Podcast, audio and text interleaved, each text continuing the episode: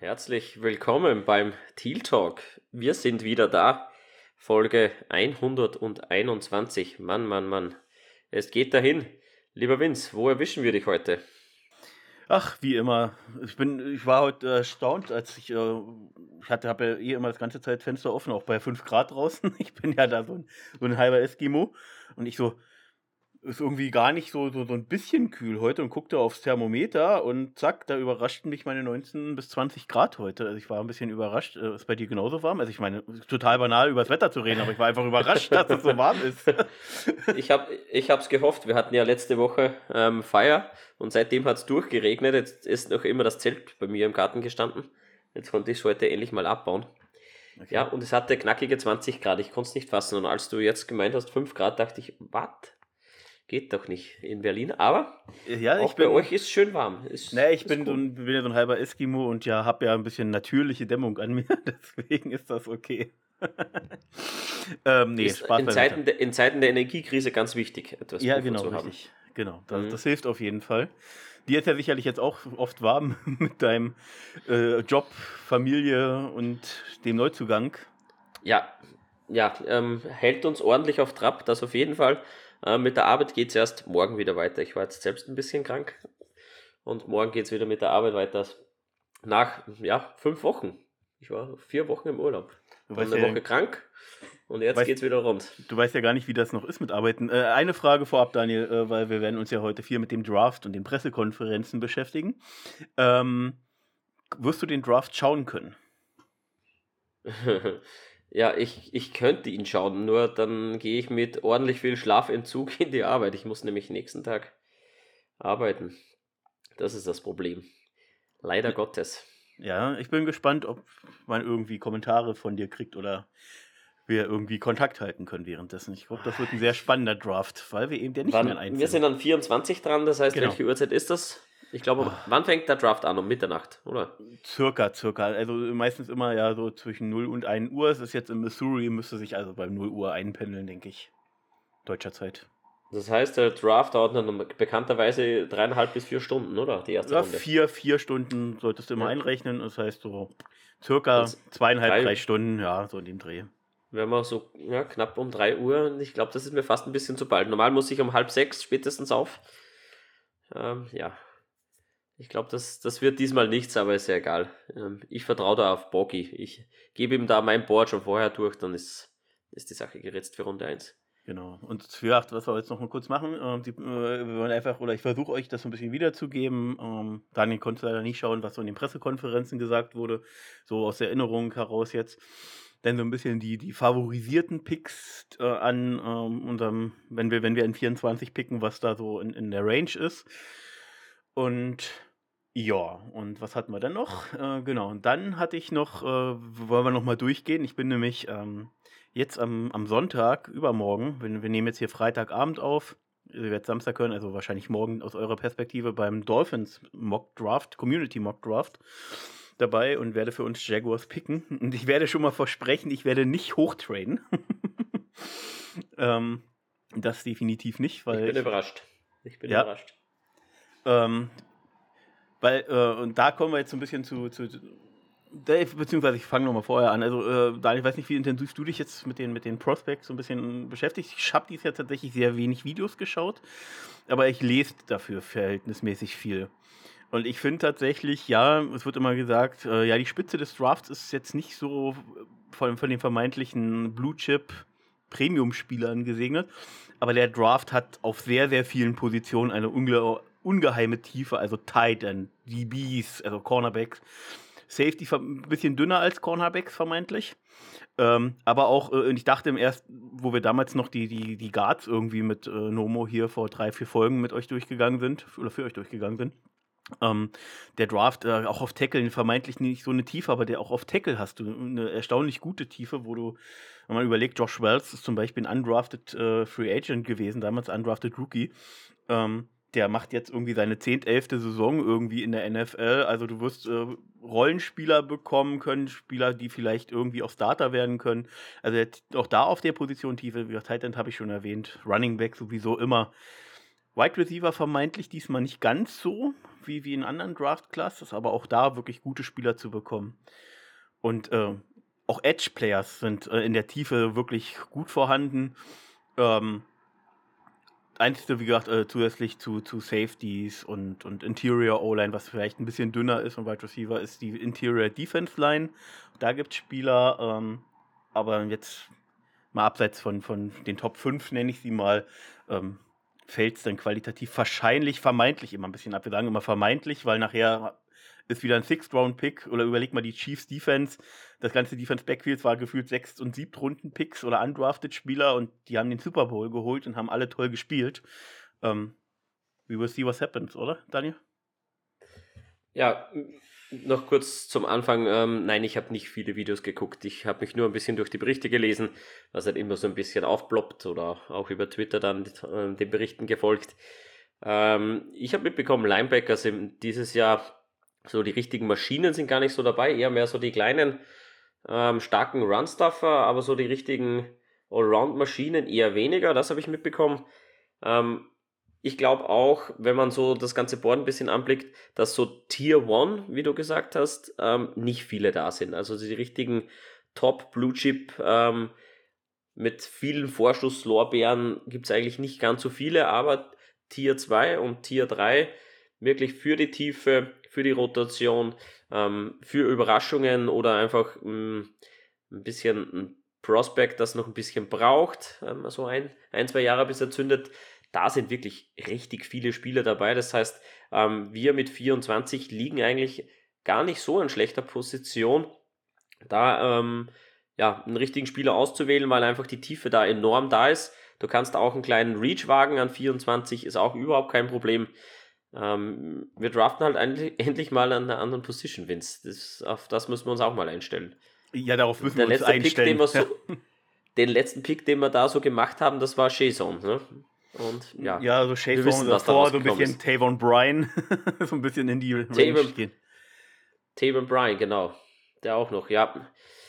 Ja, ähm, ich hoffe, dass da Boki ähm, die Clownmaske nicht wieder aufsetzt, aber ich bin eigentlich relativ ja, safe, was, was das betrifft. Und da können wir, glaube ich, eine gute Überleitung zur Pressekonferenz spannen. Ja, definitiv. Ähm, du hast es besser durchgehabt. Ähm, zum Board hat sich ähm, Bocky geäußert. Ja, es, es, waren viele Äußerungen dabei. Es wurde auch bei der Pressekonferenz zum Beispiel erwähnt, dass Bocky ähm, über seine, äh, wo er wirklich als GM tätig war, äh, 23 Trades bereits in, in den, in den ähm, in den äh, Drafts gemacht hat, das soll wohl verhältnismäßig viel sein. Ich habe jetzt nicht die Lust, ehrlich gesagt, gehabt, das dazu noch einen Vergleich zu finden, ist wohl aber äh, verhältnismäßig wohl recht viel. Jetzt nicht das meiste, das könnte mir eher bei Bill Belichick und den Green Bay Packers vorstellen, die ja bekanntlich immer gerne mal auch aus der ersten Runde raustrainen und so weiter und in den Mid-Rounds ziemlich viel unternehmen.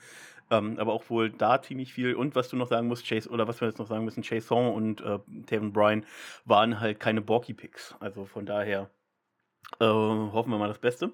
Und wir müssen uns eben dran gewöhnen, weil ich glaube, dass ähm, man möchte meinen, dass wir die Division jetzt zu gewinnen haben, aber wenn man sich jetzt anschaut, was so ein bisschen los ist, auch bei den Titans, bei den Texans sowieso, die im Rebuild stecken, bei den Colts, wo nicht ganz klar ist, wo jetzt die Reise hingeht, holen sie sich vielleicht noch Lamar, dann sind sie vermeintlich gleich wieder Contender äh, um die Division oder bauen sie jetzt wirklich mal auf den Rookie auf und geben vielleicht noch vermeintlich gute Spieler ab und machen so einen kleinen Rebuild. Ähm, also eigentlich haben wir die Division nur zu verlieren vermeintlich stand, stand heute. Ja, köpft mich nicht, äh, gerade Fan von anderen Teams aus der Division. Ähm, aber mit, äh, mit, mit äh, Tilor und Peterson haben wir unsere Set. Jedenfalls zu der PK. Es wurde äh, gesagt, und das war, äh, das war so ein bisschen die Überraschung in der Äußerung von Borky, dass sie ein Board von 127 Spielern haben, die sie als, als sportlich sehr wertvoll finden, sage ich jetzt mal mit meinen Worten, ähm, wo, sie, wo sie Potenzial sehen und ähm, die wohl auch charakterlich ins, ins Team passen. Und das ist so eine Aussage, die hört man nicht oft auf Pressekonferenzen, ähm, gerade weil die Zahl auch mit 127 so genau angegeben ist. Ähm, heißt nicht, dass sie äh, nicht eventuell ein, zwei Spieler sozusagen äh, picken, die äh, da vielleicht Issues haben. Ähm, aber das werden keine, keine frühen Picks werden. Und die dann sozusagen von dem Lockerroom, wo, wie sie es auch gesagt haben, wo, also gerade Peterson hat es dann gesagt, was der Lockerroom dann so absorbiert, sage ich mal, sozusagen in die, wo, wo sie hoffen, dass es dann mit dem Lockerroom, dass die Spieler sich mit dem Lockerroom im Hintergrund sozusagen in die richtige Richtung sozusagen entwickeln. Sind ja alles junge Spieler, wobei wir verhältnismäßig eine eher ältere Draft-Class haben. Covid hier, äh, vier Jahre, fünf Jahre teilweise jetzt am College gewesen. Wir haben viele 22, 23, 24-jährige Spieler jetzt im Draft.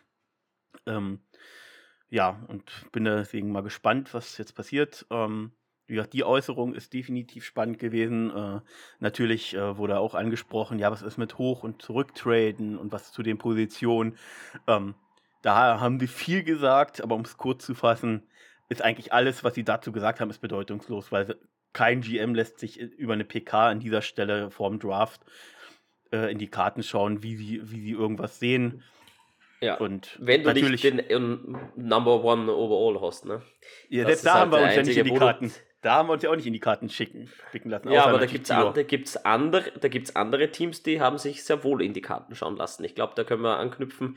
First of all Pick Carolina Panthers. Ähm, und ja, ein gewisser Quarterback hat sämtliche anderen Termine bei anderen Teams abgesagt. Interessanterweise haben die, ja, aber die Panthers haben jetzt selber auch nochmal offiziell, äh, deswegen wollte ich diese Äußerung hier gar nicht reinbringen, weil die Panthers offiziell auch nochmal gesagt haben, dass sie das gar nicht, gar nicht initiiert haben und selber ein bisschen überrascht sind. Das kann auch wieder nur ein Blender, Blender-Aussage sein. Ähm, was auch immer, es wird aber sehr wahrscheinlich. Ist trotzdem äh, unterhaltsam. Es wird, es wird wahrscheinlich Young werden. Ich würde Young nicht nehmen an 1, bleibe ich dabei. Ähm, aber wenn sie ihn nehmen, Okay, bin gespannt, was, was passiert. Er ist ja vermeintlich der, der auch am ehesten ready ist. Und vielleicht wollen sie gleich sozusagen an die Division sozusagen, dass sie sich die holen. Die Division ist ja da sehr offen sozusagen, wer da in Richtung 1 geht und dann gleich Playoff-Chancen hat. Aber ja, wir werden sehen, was passiert. Ich, so. ich habe es ja predicted im Mock Draft, deswegen Bryce Young. Ja, ich wusste es einfach. Ich wusste es. So wird es auch ja. kommen, lieber Vince. Ja, es wird Aber nochmal zu, den 127, noch zu den 127 Spielen. Das, ähm, die, die Ausschnitte habe ich natürlich gelesen, logisch. Ähm, ich finde es wirklich interessant, dass man sich da so auf eine Zahl festsetzt, dass man nicht einfach sagt, ja, über 100 haben wir oder unter 150 oder keine Ahnung. Ähm, ziemlich, ziemlich genau. Ähm, prinzipiell wollen sie einfach Typen, die in den Lockerroom passen, die sportlich auch was mitbringen, die charakterlich ähm, alles mitbringen, um im Lockerroom der Jaguars zu funktionieren, ähm, dass man das so bei 127 festmachen kann und was die anderen 400 quasi falsch machen, weiß ich nicht. Aber spannend. Ähm, konntest du raushören, auf welche Runden sich das bezieht? Auf alle sieben oder begrenzt sich das? Ähm, also so wie Sie es gesagt haben, sind sie, sind sie, haben sie ein gutes Gefühl sozusagen für das Board, ähm, was sie jetzt haben, dass sie damit viel abdecken können. Wir können auch vermeintlich davon ausgehen, obwohl ich es schwierig finde, weil wir doch schon noch viele Lücken haben und ich den Draft in der Tiefe deswegen so cool finde oder so, so, so interessant finde. Ähm, war so ein bisschen für mich herauszuhören, dass wir nicht damit rechnen können, dass wir mit allen neuen Picks rausgehen. Also das, was du ja auch schon sozusagen ahnst. Ähm, also gerade weil wir ja keinen Fifth-Round-Pick haben und drei Sechstrunden-Picks dafür sozusagen, könnten wir da, können wir da vielleicht noch einen äh, Uptrade erleben. Ähm, was ich und ähm, ansonsten, wie gesagt, äh, haben sie eben gesagt, äh, haben sie dieses Board, damit sind sie recht set. Und, ähm, und es kann halt durchaus sein, dass eben, wie gesagt, ein Spieler irgendwie noch zwei, je nachdem, wie das alles fällt, aber vermeintlich auch eher in, den späteren Runden ähm, dann sozusagen weg von ihrem Board sozusagen kommen, weil es vielleicht ungünstig fällt, sozusagen für, für die neuen Picks, wenn wir dabei bleiben. Aber äh, ich glaube, so wie, so wie Borki da zu verstehen war, haben sie da ein gutes Gefühl für, dass sie ähm, da doch den, den, den allergrößten Teil ihrer Picks mit abdecken können. Okay, ähm, was gab es sonst noch Spannendes bei der PK? Ähm, ansonsten ähm, fand ich interessant, äh, weil sie auch angesprochen wurden, es findet ja jetzt, ich weiß gar nicht genau, mandatory oder irgendwie dieses, dieses freiwillige Camp ist ja jetzt gerade. Und da sind ja, äh, wurde auch Doug Peterson gefragt und hat er nochmal klargestellt, Coaches sind bei diesen, also es wird halt im Stadion und am Stadion trainiert aktuell von den Spielern, die machen aber nur äh, sozusagen Drills unter sich. Ähm, kriegen so ein bisschen Rhythmus wieder, ein bisschen Gefühl dafür. Und ähm, deswegen ist, darf da keiner dabei sein. Und genau passend dazu wurden sie auch angesprochen, äh, natürlich auf Evan Ingram. Ähm, Borky hat weiterhin klar betont, dass es weiterhin wichtig ist, dass vor dem Training Camp äh, der langfristige Vertrag da ist. Ähm, dass es so schnell wie möglich eigentlich passieren soll, aber eben so schnell wie möglich sozusagen irgendwo, dass man sich vermeintlich irgendwo in der Mitte trifft. Könnt mir halt auch vorstellen, nur meine Einstellung, dass es hier um, um natür natürlich ums garantierte Geld geht und dass Evan Ingram vielleicht jetzt auch mal für die Tight Ends das Gehaltsgefüge ein bisschen nach oben schrauben will, weil so wichtig Tight Ends sind wie Kelsey und, und Ingram, natürlich bei uns und anderen guten Tight Ends, die die Liga hat, ähm, diese Positionsgruppe vermeintlich eben doch relativ schwach bezahlt wird. Äh, wenn man überlegt, dass der Franchise-Tag jetzt 11 Millionen beträgt ähm, und der sich, glaube ich, aus den Top 3 bezahlten Spielern zusammensetzt, ähm, ja, ist das äh, auf, auf, anderen Positionsgruppen, ich glaube auf Wide Receiver wären es 28 Millionen oder so, 29 Millionen. Ähm, wenn man überlegt, dass Ingram halt ähnlich wie Kelsey ja eher schon so ein gro großer gebauter Wide Receiver ist, ähm, ja, könnte ich mir vorstellen, dass es darum geht so ein bisschen. Ja, und das müssen wir jetzt abwarten. Von Peterson war sonst nicht ja. so viel zu hören. Ja. Die Lücke klafft halt sehr bei Titans, aber ob du Ingram zum bestbezahlten Thailand der Liga machen willst, ähm, wage ich zu bezweifeln. Da ist er nicht. Er ist nicht der beste Thailand der Liga. Er ist ein sehr guter Thailand, er ist ein sehr brauchbarer Thailand, er ist für unser Gefüge toll.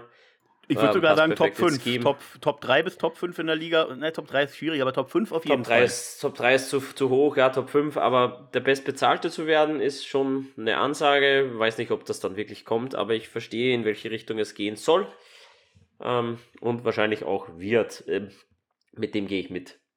Ja, ja so, ähm, äh, ansonsten, wie gesagt, äh, natürlich diese klassischen Äußerungen, Value über Need. Gleichzeitig äh, haben sie auch abge hat er auch nochmal gesagt, Abwägung natürlich zwischen Need und Value. Es kann immer mal sein, dass man, dass man eine Need ein Stück weit höher sieht als den, den Value des Spielers, der da eigentlich da ist. Ähm, aber das äh, sollte, sollte nie ein Reach werden und so weiter. Also wie gesagt, diese typischen Blabla-Aussagen. Kommen wir zu den Spieleraussagen, die fand ich interessant, ähm, gerade wenn man auf Lukun, die vermeintlich kürzeste PK geht von den Spielern, fand ich äh, persönlich hochgradig interessant, der ähm, im Gegensatz zu dem, wie er auf dem Feld wirkt, doch verhältnismäßig lautstark hier Spieler anweisen, da, da Kommandos hinschiften und so weiter, hat er selber von sich gesagt und so wirkte das über die PK auch. Letztes Jahr habe ich die PKs von ihm irgendwie gar nicht so aktiv wahrgenommen, was dafür zeigt, dass er eben gar nicht so jemand ist, der irgendwie so lautstark nach außen geht. Er hat sich auch selber eher als ruhigen Typ sozusagen bezeichnet. Er freut sich jetzt aber auch darauf, dass eben das gleiche System wie letztes Jahr wieder gespielt wird, natürlich mit kleineren Anpassungen, ähm, dass sozusagen alle um ihn herum dann auch besser Bescheid wissen. Das war halt schon so eine kleine Kritik nachträglich, kann man sich verstehen, an, an Lloyd und Muma, gerade an seine Nebenmänner, die er ja oftmals anweisen musste, hey, da, da musst du hin, jetzt da musst du hin. Ähm, und er hofft, dass das einfach äh, dadurch, dass das mehr mehr in, in den Spielern drin ist, dass sie wissen, welche Aufgaben sie tun, zu tun haben, ähm, dass äh, dann die Plays auch besser funktionieren und er freut sich darauf und ähm, ja, und nochmal unter, unter, ähm, unter unserem DC, dessen Name mir gerade weggerutscht ist, verdammt. Caldwell. Caldwell. Ich wollte gerade Campbell Oder? sagen, aber ich wusste, es war nicht Campbell. und so weiter. Also äh, da, äh, war, war, da war ein bisschen was rauszuhören. Bei Trevor war es halt, sag ich mal, das typische Quarterback-mäßige. Also er ist halt, was man halt positiv herausziehen kann, du merkst halt wirklich, er ist ein Leader, er ist unglaublich weiterhin erwachsen für seine 23, 24, die er, jetzt glaube ich, wird 24 dieses Jahr. Ähm, unglaublich reif. Ähm, hat ein bisschen erzählt hier vom, vom, von den Trainings mit ähm, Ridley und Co., dass er, dass er sich da richtig drauf freut und dass er jetzt auch sich freut, dass er jetzt eben nicht wieder dieses, ähm, ja, du kommst jetzt hin und du musst jetzt erstmal wieder die Coaches kennenlernen, du musst Playbook kennenlernen. Also eben, wie gesagt, da das Typische, äh, was ich jetzt auch erwartet hätte, wenn, wenn Tilo in eine PK reingeht. Also da nicht Special-mäßige. Äh, Special-mäßig fand ich in dem Sinne die von, von Ridley. Der war so eine Mischung aus sehr hyped und auch so ein bisschen, also er war irgendwie sehr, im positiven Sinne sagen wir, er war sehr hyped, jetzt wieder spielen zu können. Da hast du richtig gemerkt, so ähm, die die Aussagen waren teilweise, also jetzt nicht drüber oder so, aber die waren schon ein bisschen, bisschen, bisschen, so eine gewisse Unruhe, so, so dieses, ich will jetzt eigentlich loslegen und spielen, das war eher da. Er hat schon ein bisschen was erzählt. Auch er hat gesagt, dass er reifer geworden ist und warum auch angesprochen hin, jetzt ist er ja fast zwei Jahre raus. Ähm, dass er diese knapp 1400 Yards Season bei den Falcons hat er ja mit einem gebrochenen Fuß gespielt, großenteils.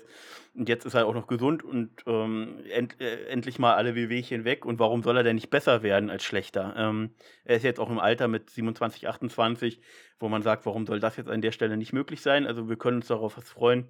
Und er hat auch nochmal gesagt, diese 1400 Yards, die er da genannt hatte, ähm, er ist dieser Typ 1400 Yard Receiver, aber wenn sich das nachher verteilt und wir 3000 Yard Receiver haben, äh, dann ist das auch vollkommen okay. Also er geiert jetzt da nicht unbedingt auf diese 1400 Yards und will sich da nicht festmachen lassen. Ähm, und ja, Daniel, hast du von, von, von der PK ein bisschen was gelesen oder kurze Ausschnitte gesehen von Ridley? Weil, wie gesagt, die fand ich irgendwie so ja, spannend. Ridley betrifft halt, dass er halt ja mega hyped ist, dass er sich freut, dass er super aufgenommen worden ist ähm, dass er sich super wohl fühlt und auch mit Trevor Lawrence, er freut sich irrsinnig und es wird einiges kommen. Ähm, ja, viel. Ich freue mich, dass ich wieder da bin, Geplänkel. Ähm, ich weiß nicht, ob es in der PK gefallen ist oder ob es so rausgerutscht ist, dass er die Zeit ja genutzt hat, um fit zu werden. Mit einem gebrochenen Fuß oder angebrochenen Fuß. War das da? Gebrochener Fuß, oder? ja, ja. Bei den Falcons war es ein gebrochener ähm, Fuß, ja. Genau, dass er sowieso die Zeit gebraucht hat, ähm, erstmal körperlich fit zu werden, mental fit zu werden und ja, die Straffheit abzusitzen, tat ihm gut, aber zwei Jahre kein Football in den Beinen, gell? muss man auch dazu sagen, aber er freut sich irrsinnig auf Trevor. Man sieht auch schon Trainingsvideos von den beiden. Ja, die Cuts sitzen immer noch. Ich freue mich schon, wenn er das dann aufs Feld transferiert und im, im In-Game quasi zeigen kann, was er so alles drauf hat. Ja, ähm, da freue ich mich zu, drauf. Aber passend, zu, passend zu Ridley übrigens, nee, ich muss nochmal zu, äh, zu ah, Ridley kommen. Okay. Hast du das eigentlich mitbekommen, ähm, was äh, hier ähm, jetzt vor, vor wenigen Minuten erst passiert ist? Ich meine, du hast jetzt mit Kind und so etc. ja ein bisschen was zu tun. Ridley ist jetzt nicht mehr der Spieler, den man mit, äh, mit, mit Gambling, also mit Wetten in Verbindung bringt, denn vier Detroit-Spieler äh, von den Detroit Lions und ein Spieler der Washington Commanders äh, wurden alle wegen Wetten teilweise gesperrt oder ein ganzes Jahr gesperrt. Unter anderem Jameson Williams, der Wide Receiver, letztes Jahr früh gepickt von den Detroit Lions. What the fuck? Wird für sechs Spiele gesperrt. Zwei Wieso nur sechs? Weil er äh, auf, äh, das kommt immer so ein bisschen drauf an, wettest du auf NFL-Spiele, wettest du auf Non-NFL-Spiele und so weiter. Ach so, okay. Ja. Äh, und dann äh, teilweise auch äh, ist es sozusagen im, im, Building, also in der Facility passiert oder außerhalb und so weiter. Also es ist so sehr komplizierte Regelung an dieser Stelle. Ähm, das betrifft auch noch einen weiteren Detroit-Spieler, dessen Name, ich hatte das hier offen, ich gucke nochmal schnell ähm, nebenbei. Ähm, jedenfalls, und ein Spieler der Detroit Lions und ein Spieler der Washington Commanders wurden komplett für ein Jahr gesperrt. Wie heißen denn. Das sind ja, mal News. Warte mal, das suche ich dir nochmal genau raus. Genau. Also Jameson Williams, äh, wie gesagt, für sechs Spiele. Äh, Lions äh, CJ Moore und Quentin Cephus und Shakatuni von den Commanders wurden für mindestens ein Jahr gesperrt. Und noch ein, ein weiterer Spieler von Detroit, Wide Receiver, Stanley Berryhill, wurde ebenfalls für sechs Spiele gesperrt. Also vier Detroit-Spieler, ein Commander-Spieler. Also in den Kommentaren auch sehr oft lustigerweise zu lesen, äh, die, die wollen alle nicht für Detroit spielen. ähm, ja, in den letzten Jahren nachvollziehbar, dies Jahr eigentlich ja nicht. Keine Ahnung, was da schief, schief läuft bei den Jungs. Ähm, aber wer weiß, wie es denen mental geht. Das war ja dann auch die, der Grund, warum es bei Ridley der Fall war. Ähm, ja, einfach nur mal sozusagen News Drop für Daniel hier an der Stelle, der normalerweise ja, immer wunderbar. die Social Media Bitch ist. ja, Social Media wird ein bisschen eingeschränkt, das ist logisch. Ja. Ähm, ich möchte nochmal zurück zu Trevor Lawrence, da möchte ich ein bisschen den Bogen spannen, denn Jalen Hurts wird ja vermutlich zum bestbezahlten Quarterback der Liga werden. Mit einem 5-Jahres-Deal 255 Millionen umfasst dieser Deal und davon sind 179 Millionen garantiert und zum ersten Mal in der Geschichte der Philadelphia Eagles eine No-Trade-Clause. So, ja. ähm, ich will gar nicht über den Contract an sich reden, der pendelt sich ja ziemlich nahe an dem ein, auch was Kyler Murray unterschrieben hat. Was Naja, jetzt, ähm, er ist schon- er ist schon mit- Also, also er ist jetzt wirklich stand jetzt Top 1 äh, der bestbezahlten, des bestbezahlten Spielers Ja. der NFL mit durchschnittlich 51 Millionen. Kyler Murray hat ja einen 5 Jahres über 160, ähm, mit 160 garantiert, wenn du es so rechnest auf 5 Jahre. Deshaun Watson hat 230 Millionen, davon 230 garantiert. Wenn du, also man pendelt sich da schon wohl ein. Sicher bestbezahlter Quarterback. Ähm, ich habe auch schon ein bisschen mitgelesen, was Benno, Malte und Felix diskutiert haben, ähm, da ja das zweite Lieblingsteam von Benno ja die Eagles sind. Ja, Felix ist da nicht so der Fan davon, einem Quarterback, der dich vermutlich nicht alleine zum Super Bowl tragen kann, einen solchen Vertrag zu geben. Aber über das will ich jetzt gar nicht urteilen, sondern möchte den Bogen spannen zu Trevor Lawrence. Der befindet sich in Jahr 2, also bestenfalls haben wir ihn drei Jahre noch ganz normal unterm Deal, aber Jahr drei drei jetzt, Jahre ja. wird er Er ist jetzt in ja, jetzt dann in Jahr 3, also drei vollständige Jahre kann er jetzt noch spielen. Ähm, unter seinem Rookie-Deal wird wahrscheinlich so nicht kommen. So, in welche Sphären müssen wir uns bewegen, wenn Trevor Lawrence einen neuen Vertrag bekommt? Es sind ja auch noch Lama Jackson, Joe Burrow, Justin Herbert ausständig. Auch so in dieser Range. Ne? Darf ich Wo sagen, glaubst was ich du, bewegen wir hoffe? uns hin? Ich weiß nicht, wo wir uns hinbewegen, aber was ich hoffe, ist dieser Patrick Mahomes-Stil. Tatsächlich. So irrsinnig es klingt. Also sehr, sehr langfristig mit einer gleich hohen Summe, wo du dann aber immer wieder die Möglichkeit hast zu restructuren. Das ist das, was ich mir Ja. wünsche. Mhm. Langfristig, wirklich, Kurz, das ist. Ja. kurz sage ich noch die, die, die Zahlen, damit es gleich mal besser runterrutscht. Ähm, 10 Jahre, 450 Millionen und 141 davon garantiert. Gesigned im Juli 2020. Genau, also natürlich wird die Gesamtsumme ein Stück weit höher sein bei der gleichen Länge. Ähm, aber die, diesen Art von Vertrag würde ich mir wünschen. Ganz klares Commitment. Langfristig, Tilor geht hier nicht mehr weg. Oder sei es acht Jahre, wie auch immer. Aber sozusagen keine fünf Jahre, keine vier Jahre. Vor allem, also alles unter fünf Jahren würde ich ja fast schon als Beleidigung ansehen, gegen ihm gegenüber.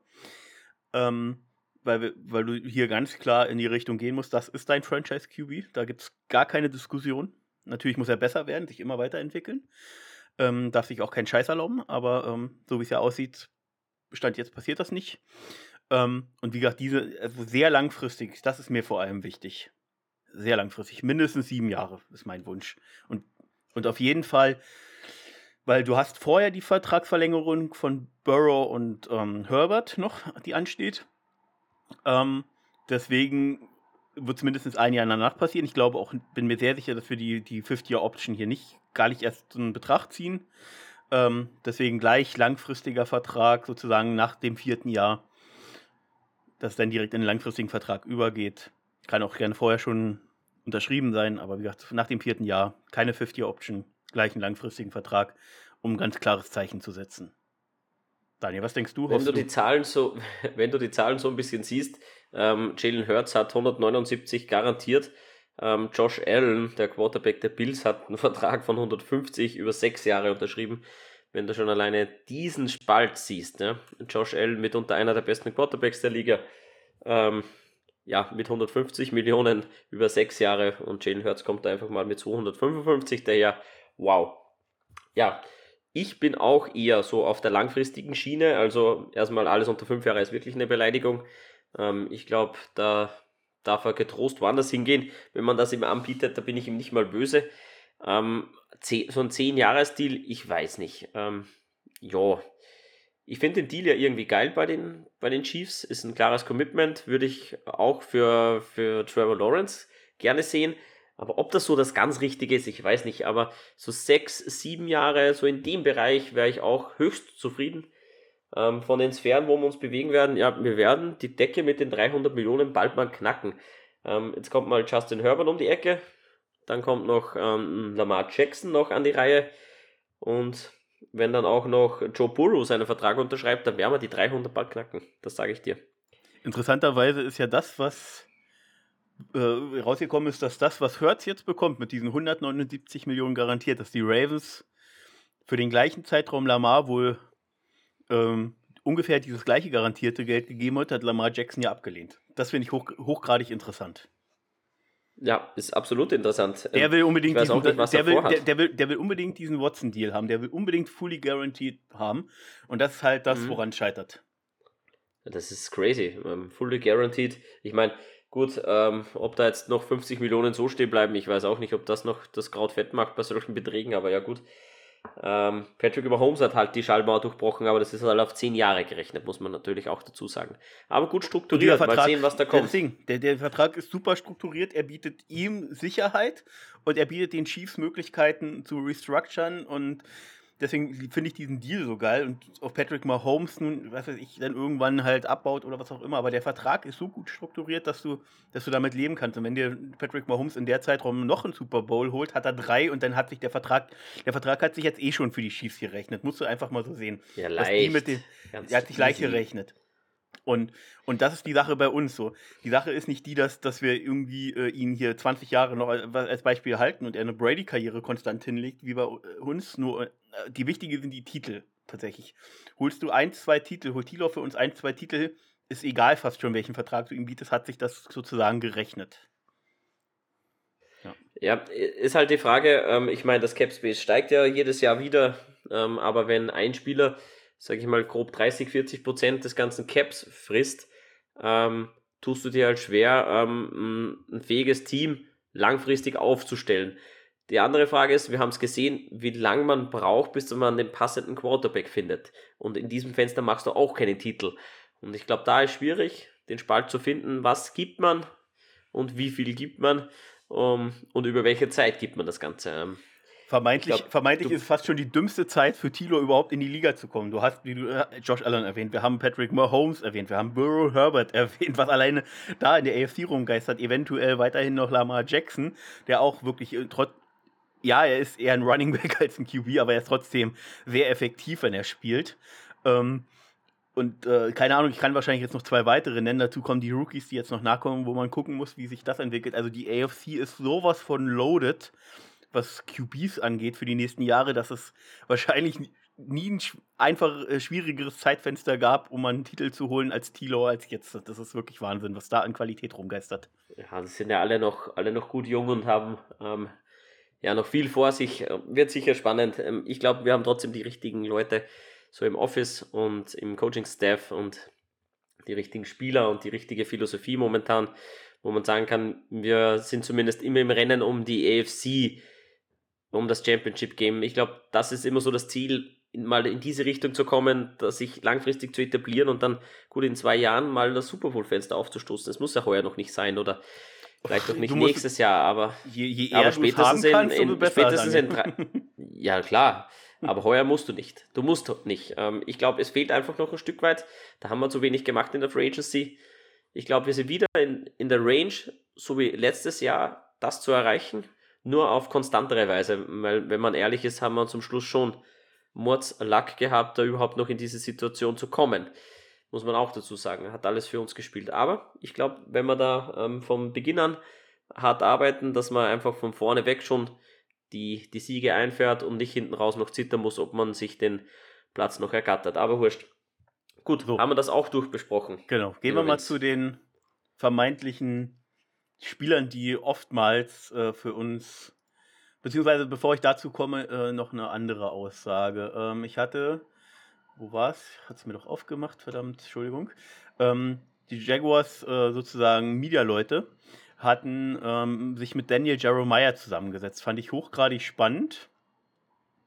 Ähm, und äh, Daniel Jeremiah hat diese Aussage getroffen: You can't enough äh, You Can't Have Enough Firepower und hat deswegen sozusagen uns nochmal Michael Meyer angedichtet, wo ich ganz klar sage, Daniel, und da waren wir ja unterschiedlicher Meinung, wenn ich ein Tight End in der ersten Runde nehme, und das halte ich durchaus für, für möglich an 24, ja, ähm, dann ist es aber für mich eindeutig Michael Mayer, weil wir, und das ist, sprechen diese Aussagen dafür, jetzt gibst du, was weiß ich, ähm, Evan Ingram drei, vier Jahres-Deal und damit hast du diesen Wide Receiver Tight End Typ sozusagen.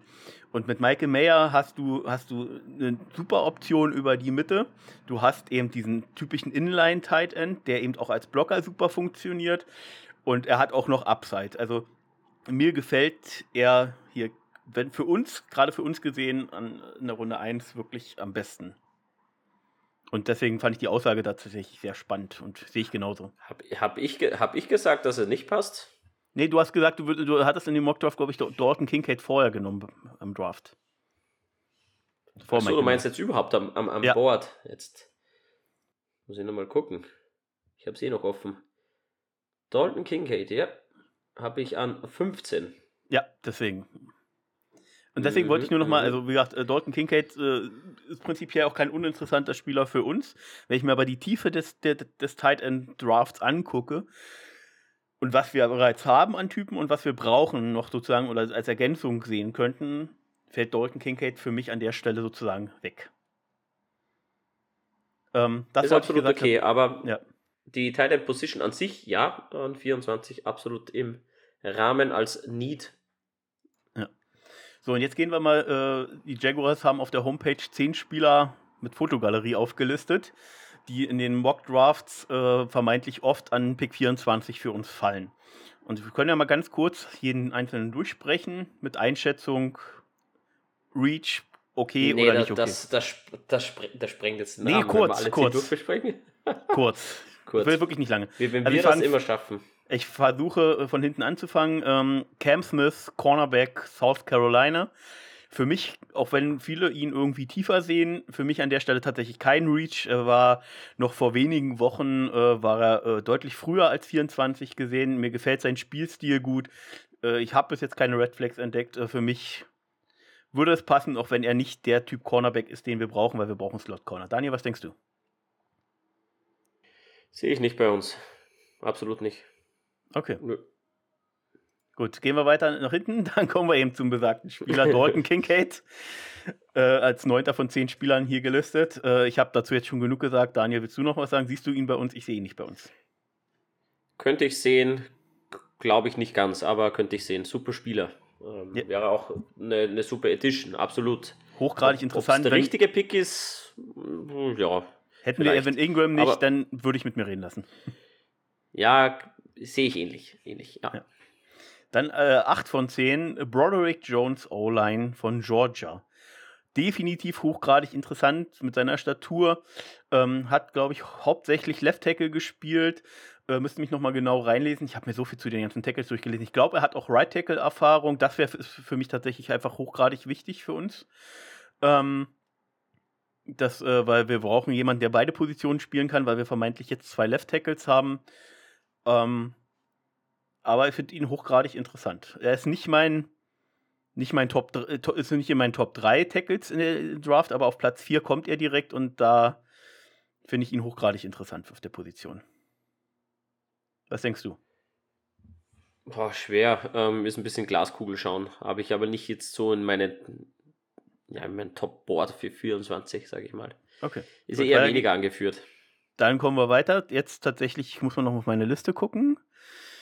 Mein Top 3 Tackle. Äh, nee, äh, übrigens, äh, Broderick Jones ist mein Top 5 Tackle. Äh, jetzt kommt mein Top 3 Tackle. Daniel Wright äh, aus Tennessee. Ähm, deswegen für mich hochgradig interessant, weil er den, äh, weil er beide Tackle-Positionen spielen kann und den Guard spielen kann. Und ich finde, durch diese Flexibilität, dass er da alles spielen kann und wir, wenn wir jetzt auf Tackle Set sind mit äh, Robinson und ähm, hilf mir, hilf mir. Ja. Unseren zweiten Tackle und dann, Das heißt, ähm, ja, ja, genau der. genau, der Tackle aus, äh, aus Stanford. Verdammt. Ähm, Ich habe sein Gesicht von meinen Augen. Ja, ich hab Gesicht, Ah, Walker hab ich- Little. So, Walker Little, genau. ähm, wenn wir da vermeintlich setzen, kann Daniel White äh, eben die Left Guard Position hier direkt auffüllen. Hochgradig interessant, Ja, kann im nächsten Jahr dann wieder Right Tackle du- spielen. Also das Den hast du mir schon schmackhaft gemacht. Den würde Also ich schon nehmen. hochgradig interessant. So, Okay.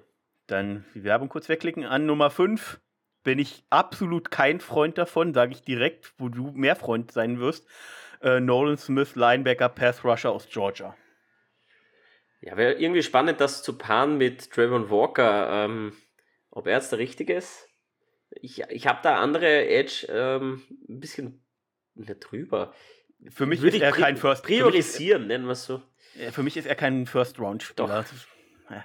Ja, also er hat halt eine Hochgrad, ist hochgradig athletisch, aber weder besonders hoch, äh, besonders stark produktiv gewesen. Sein Combine lässt ihn hochschießen. Ähm, er ist mir auch zu klein als Edge-Spieler mit 6'2.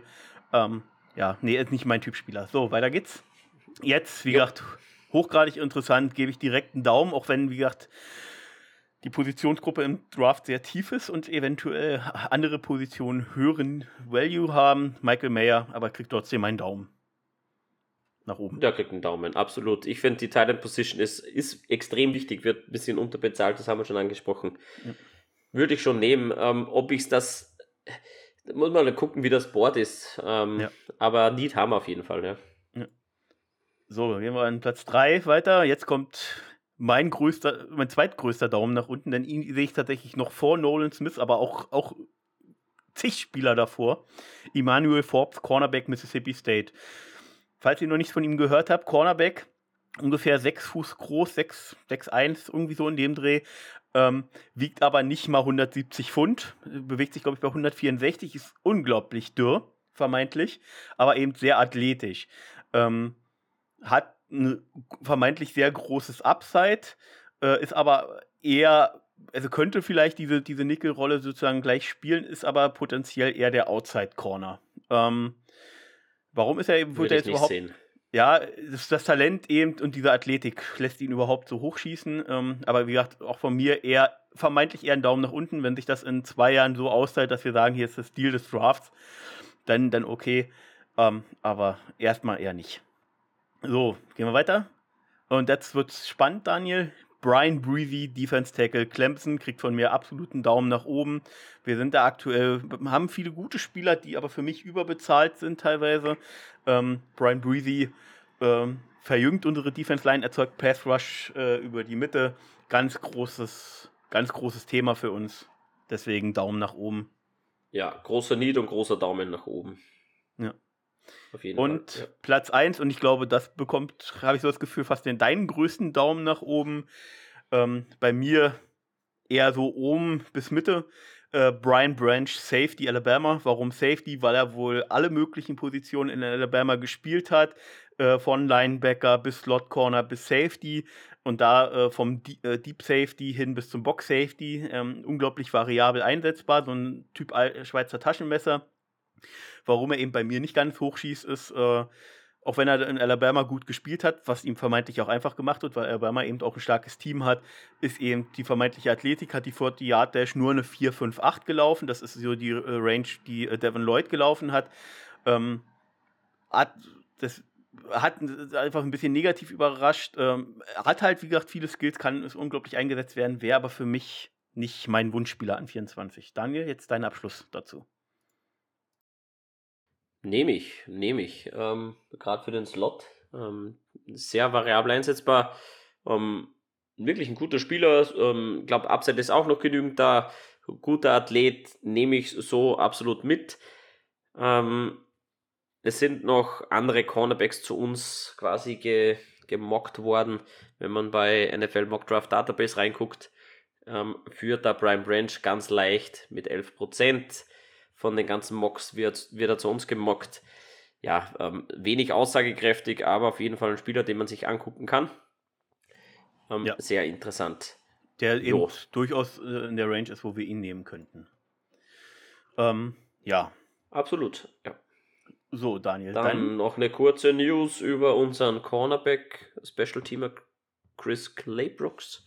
Hast genau. du es mitbekommen? Ja, ich habe es mitbekommen. Hat der wurde in Tennessee festgenommen und dann wieder auf Kaution freigelassen, wegen ähm, Auseinandersetzung mit einer Frau in Nashville. Er ist ja Nashville Native und ähm, da dürfte es zu Problemen mit der Ex-Frau gekommen sein, wo es anscheinend zu einem tätlichen Übergriff gekommen ist. Ja, sollte es sich bewahrheiten, Chris Claybrooks, du hast in Jacksonville nichts mehr zu suchen. Sollte es sich als falsch herausstellen, wird das sicherlich das Gericht auch aufdecken. Ja, aber so sieht die Lage mal bis jetzt aus. Wir können damit rechnen, dass er nicht weiter im Jaguars Roster ist, nehme ich zumindest an. Aber Unschuldsvermutung muss Es gibt ja anscheinend auch ein Video. Es gibt anscheinend auch ein Video. Ich habe es noch nicht gesehen, aber anscheinend man muss, das irgendwo umher. Man muss halt immer ein bisschen äh, sozusagen die Verhältnismäßigkeit und die Situation natürlich dann entsprechend bewerten, aber ähm, ja, ist vermeintlich jetzt, glaube ich, da sind wir uns erstmal einig, so wäre, wenn sich das bewahrheitet, ein No-Go für uns und würde auch nicht zur Organisation passen, deswegen wäre er dann auch weg. So, Daniel, zum Abschluss ähm, würde ich mit dir, weil ich ja bei den Dolphins dann jetzt im Community Mock Draft bin, mal ganz kurz das Board durchgehen und für euch eben, wie ich es jetzt Stand jetzt erstmal habe, bin aber noch nicht ganz final fertig.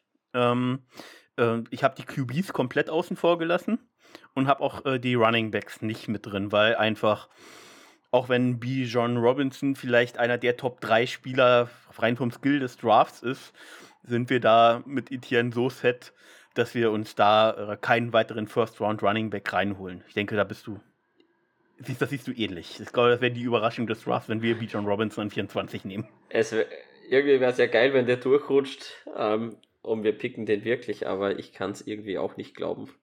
ja, genau, deswegen habe ich, hab ich, ihn ich ihn rausgenommen, weil äh, für mich das ein absolutes No-Go ist, in der ersten Runde einen Running Back zu nehmen.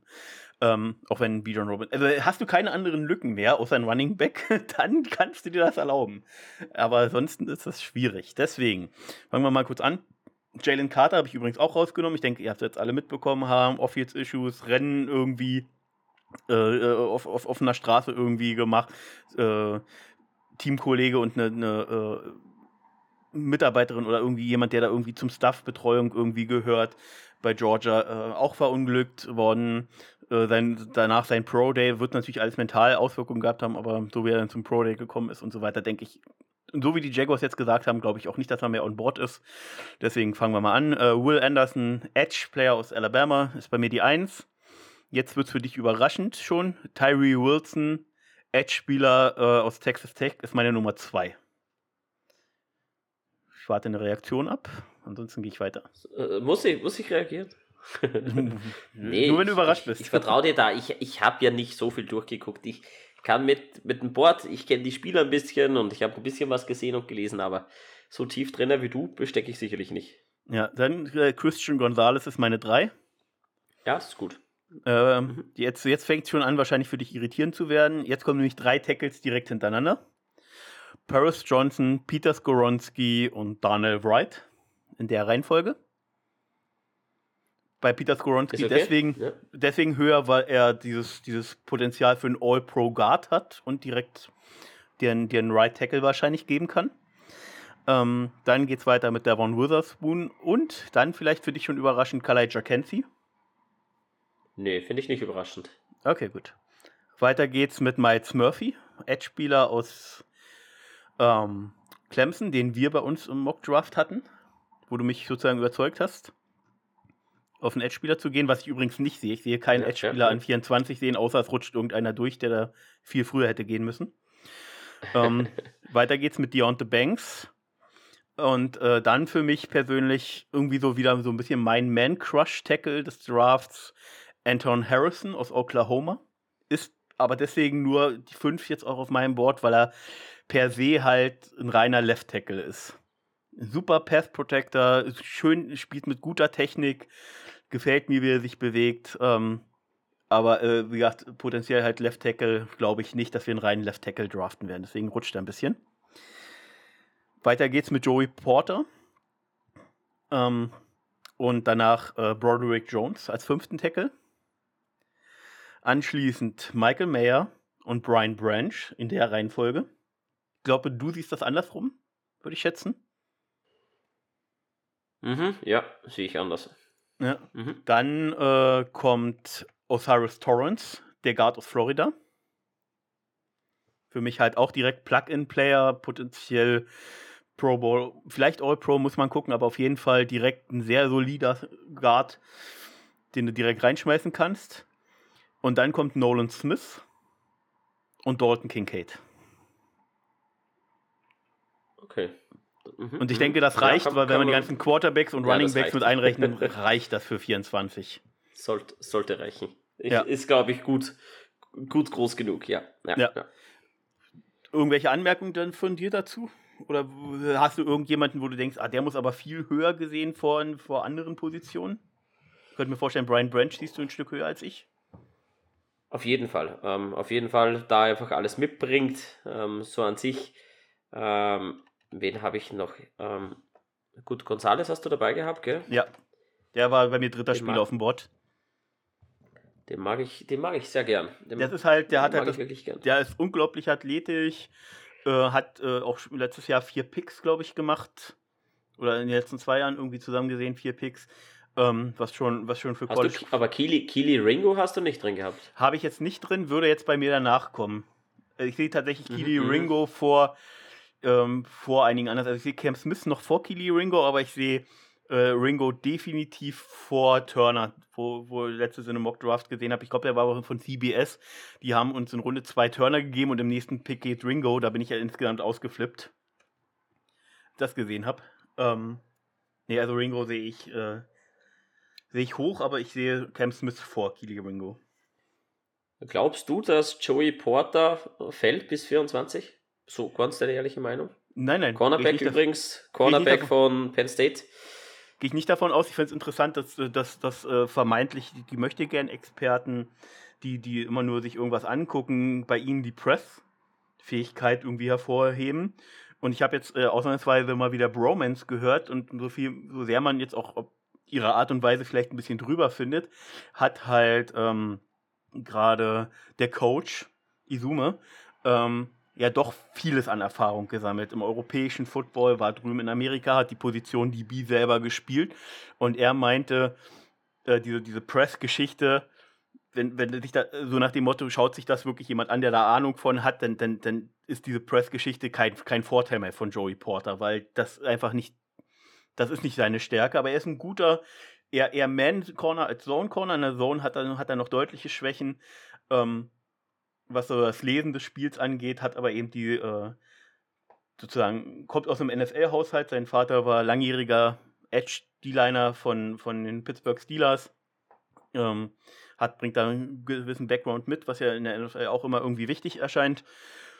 Ich glaube nicht, dass er bis zu uns fällt. Ähm, aber wenn, dann muss man halt schon hochgradig überlegen. Aber ich muss natürlich das Board so aufstellen, dass wenn irgendwas fallen sollte, dass ich dann nicht überlege, scheiße, was mache ich jetzt? Sondern Na, ist klar. Ist Ja. klar. Ist klar. Gut. Sind wir durch für heute? Ich glaube, wir Ja, haben sind alles wir durch. durch. Genau. Unter einer Stunde schön. sind wir geblieben. Ha, dann beenden wir das Ganze. Das Einzige, Ja, was auf ich jeden nur Fall noch Daniel, an, ich glaube, das können wir nochmal sagen, Ja. dass wir, dass wir, an, äh, dass wir es versuchen, vielleicht nochmal nächste Woche Dienstag, Montag, Dienstag vielleicht nochmal eine Folge rauszuhauen, wirklich nochmal mit, was ist jetzt los, was für Gerüchte gibt es, wie ist so die Entwicklung und dann, dass wir einfach nochmal so ein bisschen hypen, schnell nochmal vor dem Draft, würde ich sagen. Ja, das bringen wir zusammen. Ähm, Ja. Wenn ihr noch Fragen habt bis zum Draft, ähm, bitte gerne stellen. Ähm, wenn euch irgendwas auf der Zunge brennt, einfach fragen. Ihr könnt ähm, Vince anschreiben, mich oder Felix. Ihr könnt auch in die Gruppe posten unter dem Beitrag alles mögliche. Wir lesen das schon und bauen das ein. Äh, und vielleicht lasst ihr uns ja mal euren Tipp da, wen ihr gerne an 24 haben würdet. Jo, Vince. Zum Danke Abschluss, zum Abschluss. Welcher wäre dein absoluter, wirklich, also jetzt mal abgesehen von, äh, haben wir schon da als Spieler, äh, hast du, hast du so einen Man-Crush im Draft? Das ist jetzt nochmal das, was ich dich jetzt nochmal fragen für uns oder für uns Für oder uns. allgemein? Na, sagen wir allgemein, sagen wir allgemein. Ich bin halt mega, mega high on Quentin Johnson. Das muss ich schon sagen. Das ist schon so ein richtiger Kerl. Ansonsten,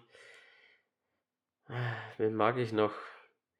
Ja, wie gesagt, Christian Gonzalez mag ich irrsinnig gern und Bijan Robinson ist auch noch. Also die drei finde ich irrsinnig geil. Sehe ich jetzt nicht bei uns unbedingt, vor allem Bijan Robinson nicht, aber äh, Chris Gonzalez und äh, Quentin Johnston, die wären schon geil.